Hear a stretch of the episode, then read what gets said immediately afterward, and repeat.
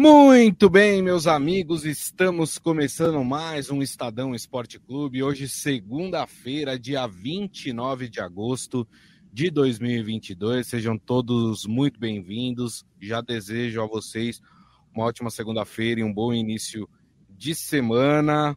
Lembrando que estamos fazendo essa transmissão, essa live pelas mídias digitais do Estadão: Facebook, YouTube, Twitter e também o LinkedIn. Aproveite, participe por lá, mande a sua mensagem. Quando estiver passeando por essas redes sociais, curta o programa, compartilhe o programa também, é sempre importante para nós. Combinado, turma? Então é isso. Bom, vamos falar hoje sobre a rodada do Campeonato Brasileiro. Ih, rapaz, rodada ruim para São Paulo. Rodada boa para o Palmeiras, podemos dizer assim, né? Ganhou um pontinho fora de casa contra uma equipe forte, então dá para dizer que foi, foi um, uma rodada boa também para o Palmeiras. Golaço do Rony, vamos falar sobre isso. Gol de bicicleta. Vamos falar do empate do Santos contra o Cuiabá fora de casa, né? Jogo ruim, ruim. A partida a gente vai falar mais sobre isso. E hoje tem o Corinthians em campo contra o Red Bull Bragantino, jogo que acontece na Neoquímica Arena. Deixa eu dar meu boa tarde para ele, Robson Morelli. Tudo bem, Morelli?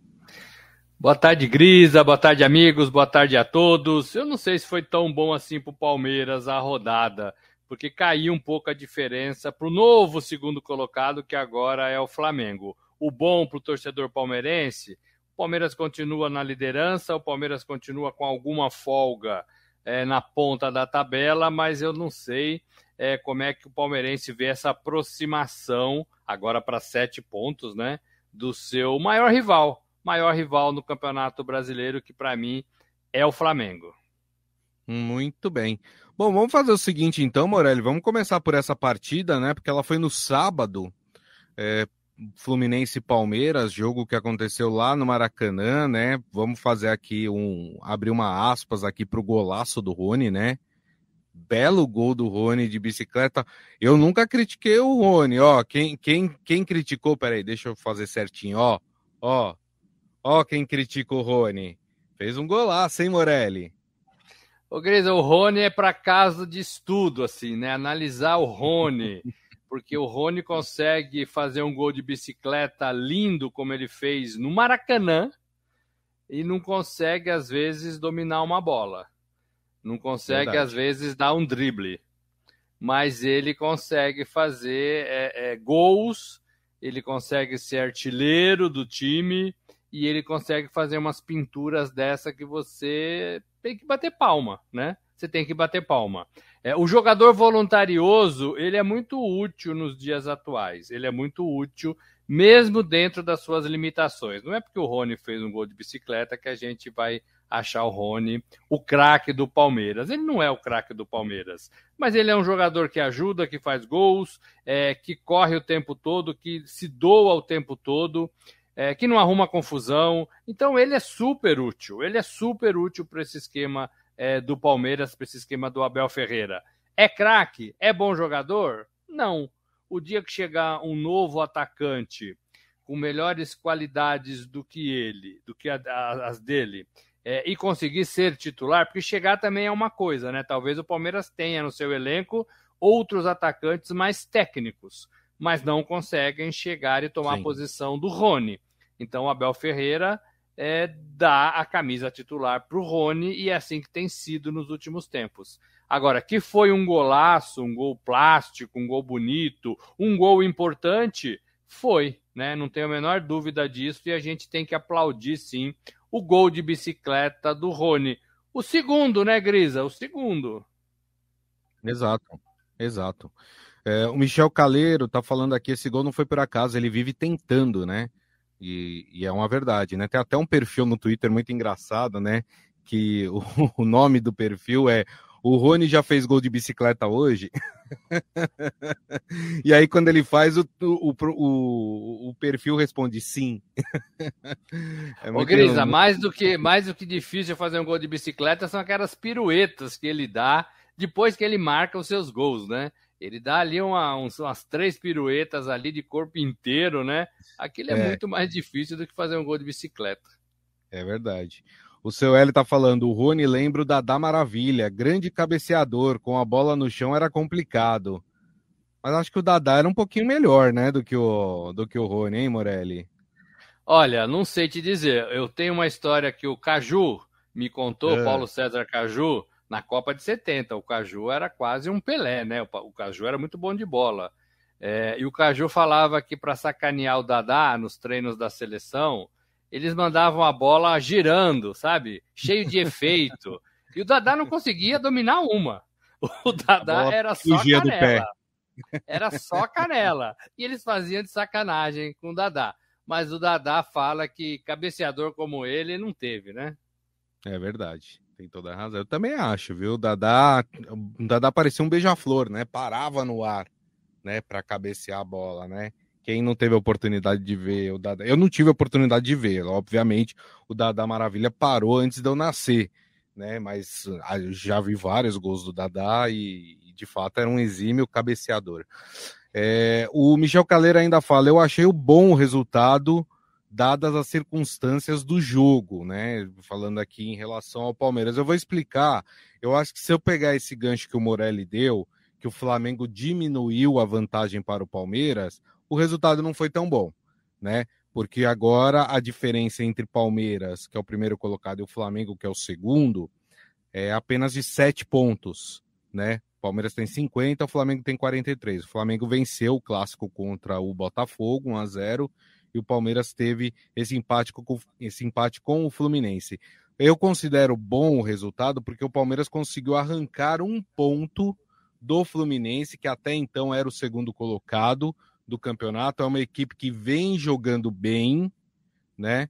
Uh, e arrancou esse empate fora de casa. O Palmeiras conseguiu ali pontuar dentro uh, da rodada. Por, por isso que eu considero importante. Mas é claro que isso permitiu com que o Flamengo se aproximasse do Palmeiras, né, Morelli? É exatamente essa conta que o torcedor das duas equipes anda fazendo. É, o Palmeiras ainda tem uma sequência de, de jogos é, um pouco mais complicados. Pega o Bragantino na próxima rodada, depois pega o Juventude, que é teoricamente um pouco mais fácil, depois pega o Santos, é um clássico é, de São Paulo, então tudo isso vai dificultando um pouco. Depois pega o Atlético Mineiro, então vai sendo, vai ficando um pouco mais difícil. Depois vem aquelas partidas teoricamente mais fáceis é, para o time do Palmeiras, porque ele está pegando uma série de partidas duras agora, né? Uma sequência é, de partidas difíceis: Corinthians, Atlético do Paraná, Fluminense.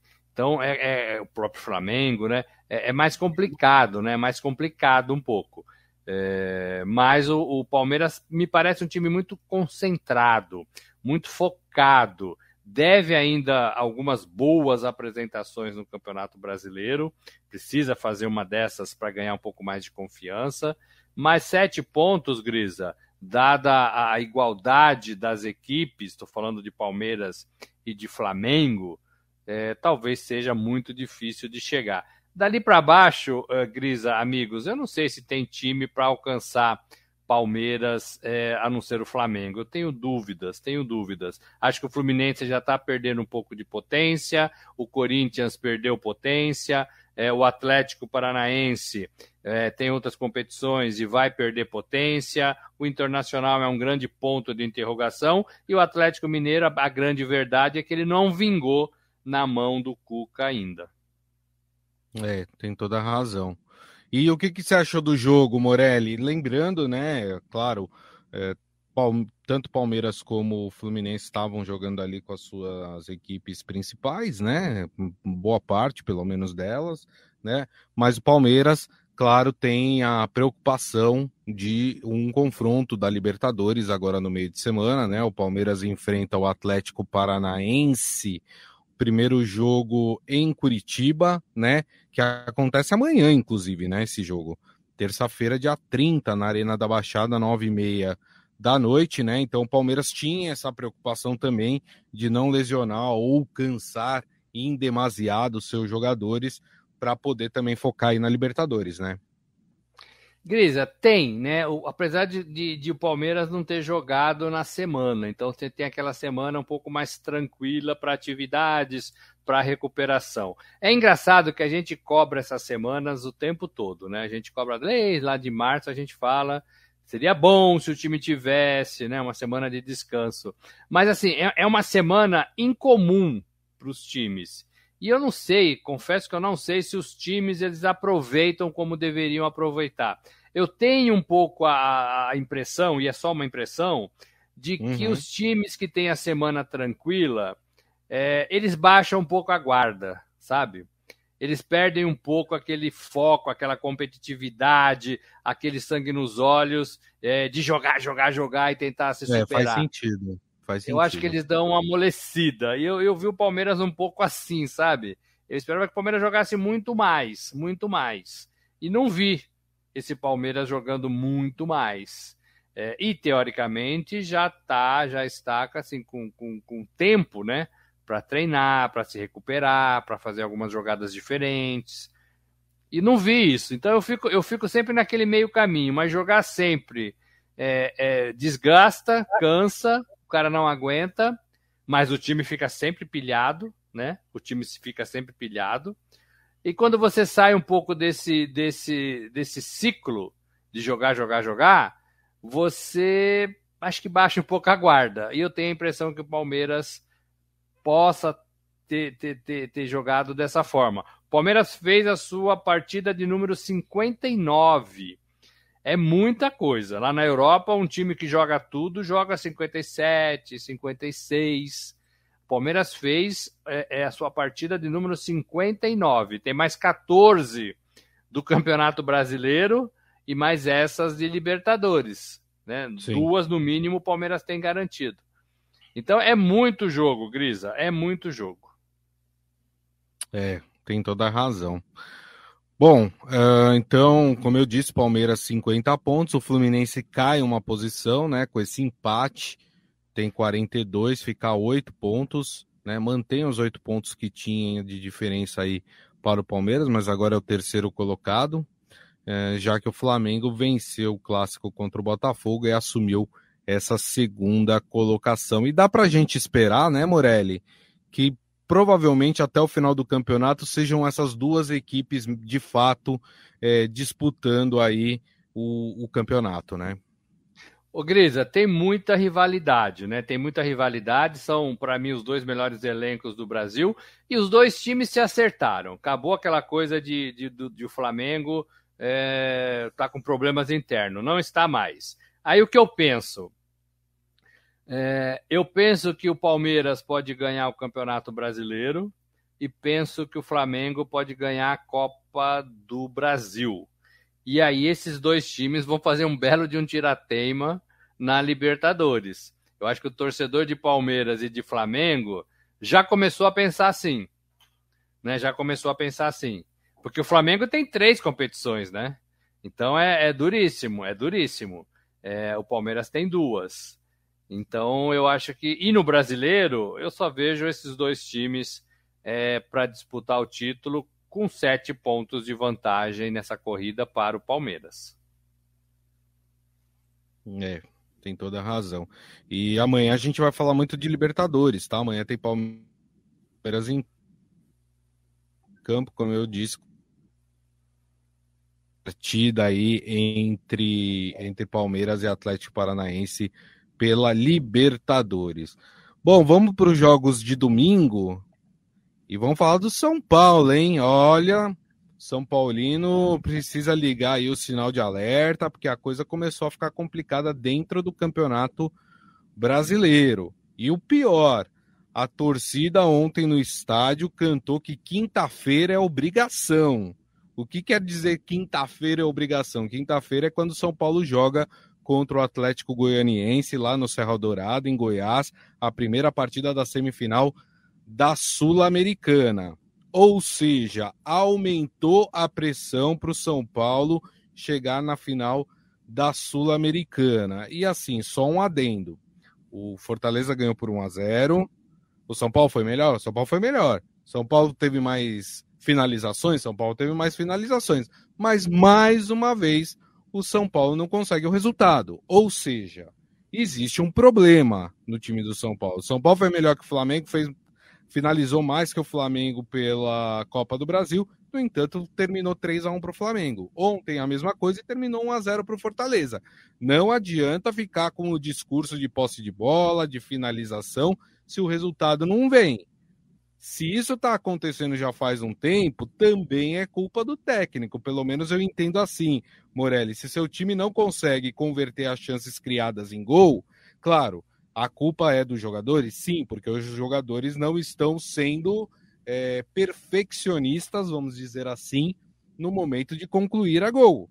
Mas também é do técnico, precisa treinar isso, né? Não adianta só treinar a criação da jogada para que se chegue numa chance de marcar um gol e na hora H, a hora mais necessária do jogador colocar a bola para dentro, o, o jogador não consiga fazer isso. E o pior, a coisa vai complicando dentro do Campeonato Brasileiro. Ó, o São Paulo caiu mais uma posição, agora é o 13 terceiro, perdeu a posição inclusive para Fortaleza, que outro dia estava na zona do rebaixamento tem 29 pontos e a distância para a zona do rebaixamento, que era de seis pontos até essa rodada, caiu para quatro, né? Já que o Cuiabá é o primeiro time dentro da zona do rebaixamento, tem 25. Ou seja, o São Paulo vai se aproximando perigosamente da zona do rebaixamento, Morelli. E o torcedor, mais uma vez, vai viver esse dissabor e essa preocupação com queda no Campeonato Brasileiro. A exemplo do que aconteceu na temporada passada. Depois não adianta o torcedor bater no peito e falar: o São Paulo é incaível, como todos eles fazem quando fecha a temporada. Uma hora vai cair. E o Rogério, sabendo disso, sabendo do elenco, lá no começo da temporada, sabendo da falta de dinheiro, ele falou: temos que focar no Campeonato Brasileiro, porque a gente, primeiro, quer uma vaga na Libertadores, segundo, porque a gente não quer passar o risco que a gente passou é, com ameaças de queda. Ele não conseguiu fazer isso, né? Porque o São Paulo, para mim, já ligou o sinal de alerta. O São Paulo, para mim, já ligou o sinal vermelho é, e está de olho na parte de baixo da tabela. Tem quatro pontos, Gris, amigos, de diferença para os primeiros colocados ali que estão na, na, na zona da bagunça. Quatro pontos. É uma rodada.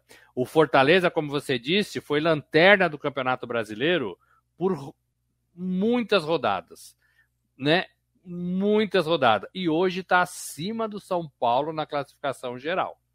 É uma vergonha para o São Paulo. É uma vergonha. Ontem a torcida vaiou e vaiou demais. Só não vaiou e não fez outras coisas porque tem quinta-feira, jogo da Sul-Americana. Agora, tem uma coisa.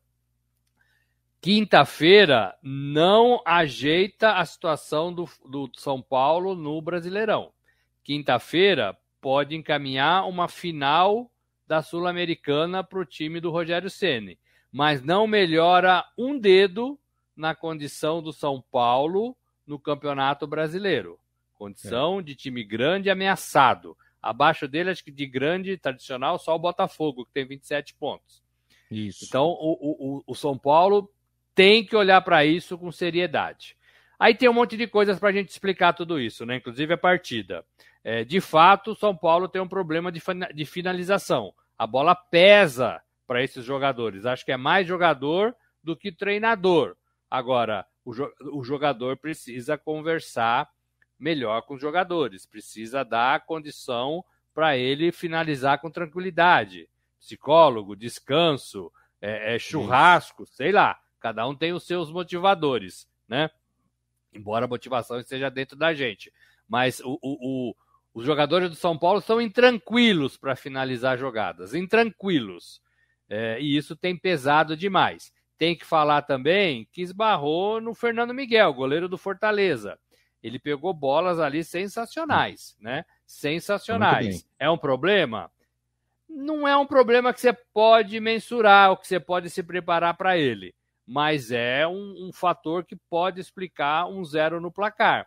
São Paulo teve de fato algumas boas chances que pararam na mão do goleiro. Do Fortaleza. Então tem que melhorar a pontaria, tem que treinar. Se não dá da direita, tem que ir pela esquerda. Se não dá pela esquerda, tem que tentar pelo meio. O São Paulo tem que ter opções para furar bloqueios. E não era nem tão bloqueio assim, né? Porque o São Paulo chegou várias vezes, mas para fazer o gol dentro do seu campo. Então, a sina do São Paulo nessa temporada, nesse Campeonato Brasileiro, são empates é, e algumas derrotas, empates quando poderia vencer e algumas derrotas dentro de casa. É isso que está pesando para o São Paulo com 29 pontos. É... E eu acho que vai sofrer, Gris. Eu acho que caminha para sofrer nessa reta final de Campeonato Brasileiro. É. O Michel Calera está até falando aqui: o que adianta ter 99% de posse de bola e perder o jogo por 1 a 0 E ele acha que se o São Paulo for eliminado na Sul-Americana, o Rogério Ceni cai, né? É eu, eu acho o seguinte, Morelli. Eu acho que o São Paulino está botando muita a fé ali na Sul-Americana, né? E volta a dizer, né? Para quem acha que o São Paulo está garantido na final, é, eu acho bom rever os conceitos. O Atlético Goianiense não é time bobo, né? Ganhou do Corinthians de 2 a 0 lá e depois perdeu de 4 a 1 aqui, tudo bem.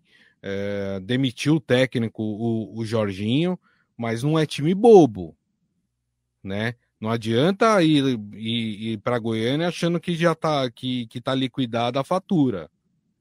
Porque vai se dar mal. E se São Paulo cair na Sul-Americana, a coisa fica bem complicada. Eu tava dando uma olhada aqui na, nas próximas rodadas, né? Os jogos que o São Paulo tem pelo Campeonato Brasileiro, Morelli. O São Paulo pega vários times que estão ali abaixo dele. Pode ser podem ser, aliás, rodadas de redenção para o São Paulo, em que o São Paulo vai conseguir os resultados contra essas equipes que estão abaixo dele e dar aquele up na tabela, ou pode uh, podem ser rodadas extremamente ruins para o São Paulo, porque além de perder pontos para essas equipes, essas equipes somam e vão ultrapassando o São Paulo e podem colocar o São Paulo aí é, numa zona do rebaixamento. São Paulo ó, vai enfrentar nas próximas rodadas. É, Cuiabá vai enfrentar Havaí, vai enfrentar Curitiba. Então, quer dizer, você vê que, que é uma sequência que pode complicar a vida do São Paulo, Morelli. É, tirando o Juventude ali que está lá embaixo, Lanterna com 17, talvez todos os outros com 22, 23, 25, é, 25, o próprio Botafogo com 27, Ceará, todos eles ameaçam São Paulo. É uma rodada que esses rivais façam bem e o São Paulo não, e o São Paulo vai se aproximar é, da zona de rebaixamento. O Grisa, tem um fator aí também que é muito mais psicológico do que científico, que assim, os jogadores concentram também suas energias para as competições que eles querem jogar, né? E talvez a Sul-Americana, é, entre aspas, esteja atrapalhando o rendimento do time no Campeonato Brasileiro. O São Paulo está numa semifinal de Sul-Americana é, e tem condições de passar para a final. Tem muitas condições de passar para a final. Eu acho que é um jogo equilibrado, parelho. Mas não acho que o Atlético de Goiás seja melhor do que o São Paulo. Né? No não, mínimo não. igual. Né? No mínimo mas igual. É um então acho que o São Paulo. É, acho que o São Paulo tem muitas condições de oferecer para o seu torcedor uma final de campeonato. Chegou à final, aí é outra coisa, né? Na final é outra coisa, mas chegou à final. Isso é bom para o torcedor, isso é bom para o torcedor. O que o São Paulo não pode é não ganhar no Campeonato Brasileiro, porque a Sul-Americana, como eu disse, pode dar um título para o São Paulo, pode dar dinheiro para o São Paulo, pode dar a vaga que o São Paulo tanto quer na Libertadores do ano que vem, mas não tira o São Paulo da proximidade da zona de rebaixamento, nem exclui da possibilidade de ser rebaixado no Campeonato Brasileiro. Então, é uma competição independente. E os jogadores do São Paulo têm que entender isso. Não adianta você só correr e só ficar animado na semifinal e, e provável aí, final de. Provável não, né? Mas a possibilidade de ir para uma final de Sul-Americana. Não adianta. Né? Você tem que correr lá no brasileiro para somar pelo menos uns 35 pontos para respirar mais aliviado nas 14 partidas que faltam. Então, São Paulo, para mim, é, tem esse foco da Sul-Americana é, e vai mal no Campeonato Brasileiro. Exatamente, muito bem. É, e eu falei da sequência do São Paulo, só para o próximo confronto do São Paulo é contra o Cuiabá, que está abaixo dele. Depois o São Paulo tem o clássico contra o Corinthians. Aí depois o São Paulo pega o Ceará, que está abaixo dele. Depois pega o Havaí, que está abaixo dele. E depois pega o Curitiba, que está abaixo dele. Então, então. é só, só para registrar essa sequência que o São Paulo tem, que é uma, como eu disse, pode ser uma sequência que vai salvar o São Paulo de qualquer risco de rebaixamento, mas é também uma sequência que pode colocar, afundar o São Paulo lá para dentro da zona do rebaixamento. E para os rivais, Gris, eles olham o São Paulo não com a história como com a história do São Paulo. Eles olham o São Paulo como adversário direto é, pela briga, né, para fugir da, da zona de rebaixamento. Exato. Então, é, vai ser pedreira enfrentar o Ceará, o Cuiabá, o Curitiba, o Havaí. Vai ser pedreira para o São Paulo. Porque eles olham é. São Paulo exatamente da forma que você desenhou, como um adversário que está brigando por posição comigo aqui na parte de baixo.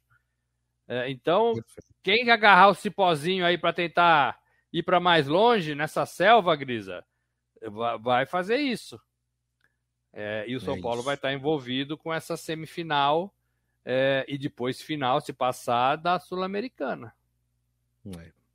Michel Caleiro aqui, só para registro, a seleção feminina sub-20 ficou em terceiro lugar no Mundial, bateu a Holanda por 4 a 1 verdade. Parabéns aí às meninas do sub-20 do, da seleção brasileira aí, fizeram uma bela, uh, um belo Mundial aí, ficando em terceiro lugar, muito legal. E que bom, né? Isso mostra que a nova geração vai vir muito forte aí é, para o Brasil, né? Na, na seleção principal. Bom, vamos falar do Santos. O Santos que jogou contra o Cuiabá, né? Jogo lá na Arena Pantanal. Jogo ruim, fraco das duas equipes, né? E acabou no empate em 0 a 0 O Santos somou mais um pontinho, né? Com isso ficou na mesma posição, em oitavo lugar com 34 pontos.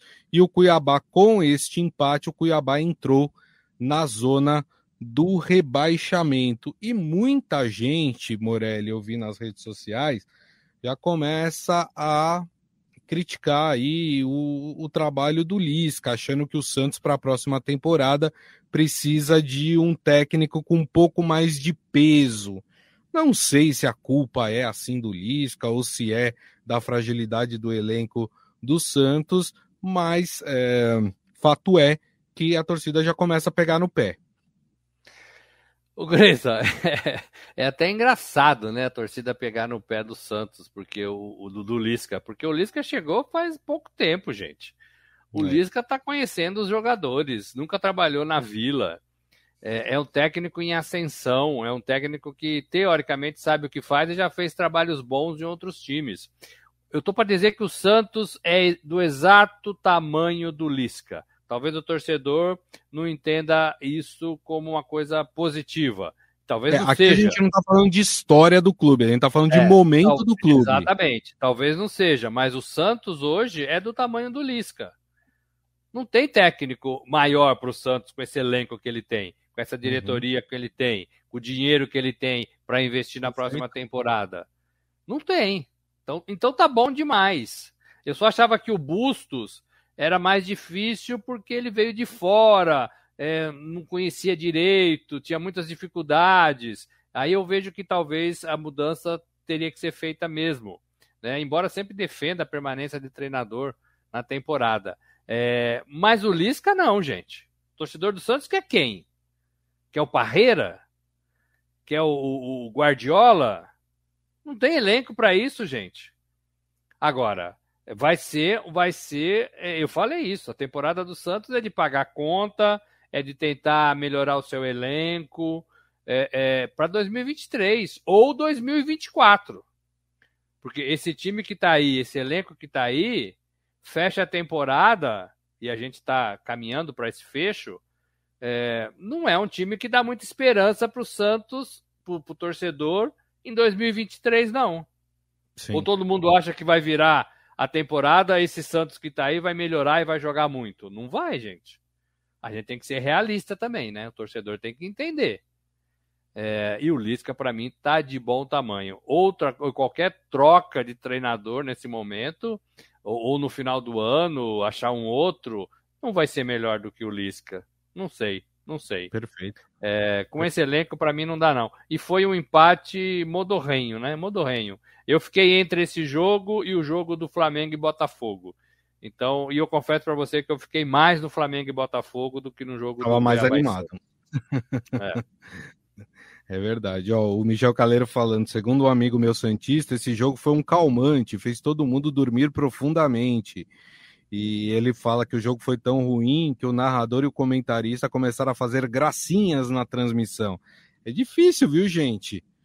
Comentar, narrar jogo ruim, né? a gente precisa, e, e você precisa manter a audiência ali assistindo o jogo, você precisa fazer um monte de coisa, né? Ô, Cris, eu vou dar um exemplo para o torcedor talvez entender. O Lewis Hamilton, ele é sete vezes campeão do mundo. O carro dele não está andando. É, ele não ele não está ganhando provas. Né? É verdade. Então, assim, não adianta você ter o melhor piloto se o seu carro não andar bem. Né? E, e o Lewis Hamilton, que é um, um piloto excelente, não adianta o Santos ter o melhor treinador do mundo se o elenco é esse que está aí. A gente sabe que esse elenco é limitado, gente. A gente sabe disso. E o Santos teve percalços a temporada toda. Ó, a torcida tem que tem que torcer mais e cobrar um pouquinho menos. É, é isso aí. Bom, e hoje, Morelli, nove e meia da noite na Neoquímica Arena, temos o jogo do Corinthians. O Corinthians que vai enfrentar o Red Bull Bragantino, um jogo entre paulistas, né? O Corinthians, quarto colocado com 39 pontos, e o Red Bull Bragantino é o décimo primeiro com 31. Né? Uh, o Corinthians vem descansado, porque o Corinthians jogou quarta-feira contra o Fluminense pela Copa do Brasil. O jogo é só hoje, segunda-feira, então deu um bom tempo aí para os jogadores se recuperarem. Fora isso, o Corinthians tem semana livre, né? Já que o Corinthians foi eliminado da Libertadores, então tem aí uma semana a mais para treinar e descansar. A gente pode esperar um Corinthians mais inteiro no jogo de hoje por causa disso?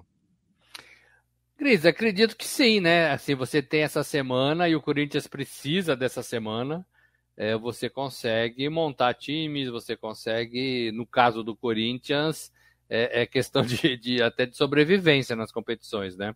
É, agora, parabéns aos envolvidos que marcaram um jogo segunda-feira, 21h30, né? Parabéns aos envolvidos. Esse jogo vai Não, acabar 15 para meia-noite. Né? É, 9h30, 10h30, 11h30. São Paulo, 9h30 da é. noite vai estar tá friaca braba, né? Mas vamos supor que você não tem como saber, né? Quando você marca, se vai estar frio ou não. Sim. Agora, segunda-feira, gente, 21h30, é maltratar o torcedor. É maltratar o torcedor. Né? É, é, é pedir para não ter ninguém vendo. É, é, que o torcedor é muito apaixonado e tal, talvez lote né, a, a arena.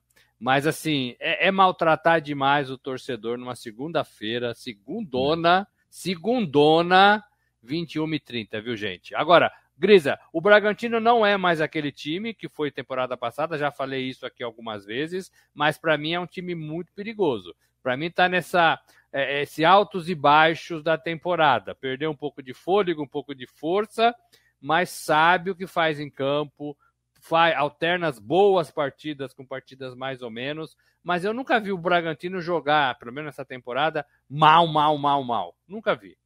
Nunca vi. Então é um time perigoso e se o Corinthians não abrir o olho, o Corinthians pode ser surpreendido, pode ser surpreendido. É, e assim, o Corinthians encara agora alguns jogos dentro da sua casa para tentar se aproximar ou reaproximar do Palmeiras. Então vai usar a arena é, como um fator importante é, com o seu torcedor é, para usar, para se aproximar para subir no, no Brasileirão. Gente, digo em relação ao Corinthians a mesma coisa que disse num, num outro patamar em relação ao Santos. Esse Corinthians, é, lá em cima no Campeonato Brasileiro, vice-líder por um bom tempo, é, disputando competições importantes como Copa do Brasil, né? É, tá bom demais, né, gente? Tá bom demais. Corinthians vence, Morelli? Para mim, vence de 1 a 0. Placar magrinho, magrinho. Muito bem. É, eu acho que o Corinthians vence também, acho que por aí também, 1 a 0 né? O Michel Caleira até falando previsão de garoto e frio de na hora do jogo, né? Então vai ser aquele jogo que vai estar todo mundo meio, meio preguiçoso, né? Por causa da temperatura. Então 1 a 0 para o Corinthians, tá bom. É, muito bem. Bom, a gente está terminando aqui o programa. Posso só dar uma dica? Aliás, posso dar duas dicas para os nossos amigos. Uma é um documentário que estreou na Netflix, o caso Figo, né? É muito legal, é, tem a ver com aquela história da transferência do Figo, quando ele jogava no Barcelona e se transferiu para o Real Madrid, e que foi um escândalo na época, porque ninguém se transferia para o principal rival, né? e aconteceu, e, e, e o documentário conta toda a negociação, como aconteceu, como o Florentino Pérez, né, atual presidente do Real Madrid, é, usou o Figo para ganhar as eleições lá presidenciais no Real Madrid. Enfim, é um documentário muito bacana, muito bem feito. Né? Tem depoimento do Figo, tem depoimento do Guardiola, né, que foi é, companheiro do Figo na época de Barcelona. Tem depoimento do Florentino Pérez, de todos os envolvidos ali na negociação. Então vale a pena estar tá na Netflix, vale a pena aí assistir.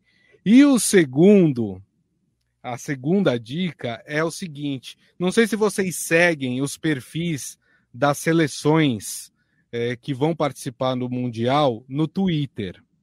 Hoje, várias seleções é, publicaram fotos dos seus segundos uniformes, do seu segundo uniforme, na verdade, é, que vão jogar a Copa do Mundo. E, gente, para mim é um show de horror é um show de horror. Terrível. Tem camisa roxa da Argentina, né? Tem uma fornecedora de material esportivo aqui, que eu não vou falar o nome, ob obviamente, mas é a fornecedora do Uruguai. E ela fornece para várias outras seleções. As camisas são horrorosas. Criou um tipo um escudo no meio da camisa. É uma coisa terrível, horrível. Eu fico pensando, Morelli, de, deixa eu falar rápido, senão o Claudião vai me matar aqui, que eu estou atropelando aqui e, e, e, já ultrapassei o horário do programa. Eu fico imaginando que o designer dessas marcas leva a camisa para aprovação, as pessoas olhem para aquilo, aquela coisa horrorosa, e falam: Nossa, que bonito, vamos nessa.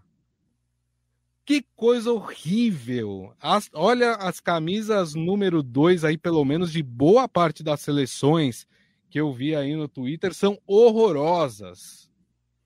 A do Brasil tem umas patinhas de, de onça também, né? Não é lá um primor Não, de a do beleza. Brasil é lindíssima comparado a essas que eu tô falando. Vamos olhar do Uruguai, por exemplo. Vai, vou dar um exemplo. Olha o do Uruguai lá. Que coisa horrorosa. Oh, Cris, você ficou bastante aborrecido com isso, hein? Essa... Olha só, não, gente, é, a, novidade atrai, a novidade atrai. O problema é que cansa, né? A novidade atrai. Você vê uma camisa nova, você fica atraído por ela. Aí você vê dois dias depois, você fala, nossa, que coisa mais feia. Então, eu acho que acontece isso no processo de, de, de, de, de feitura, né? De confecção desses novos modelos. É, eu vi uma da Holanda preta que eu achei bem legal.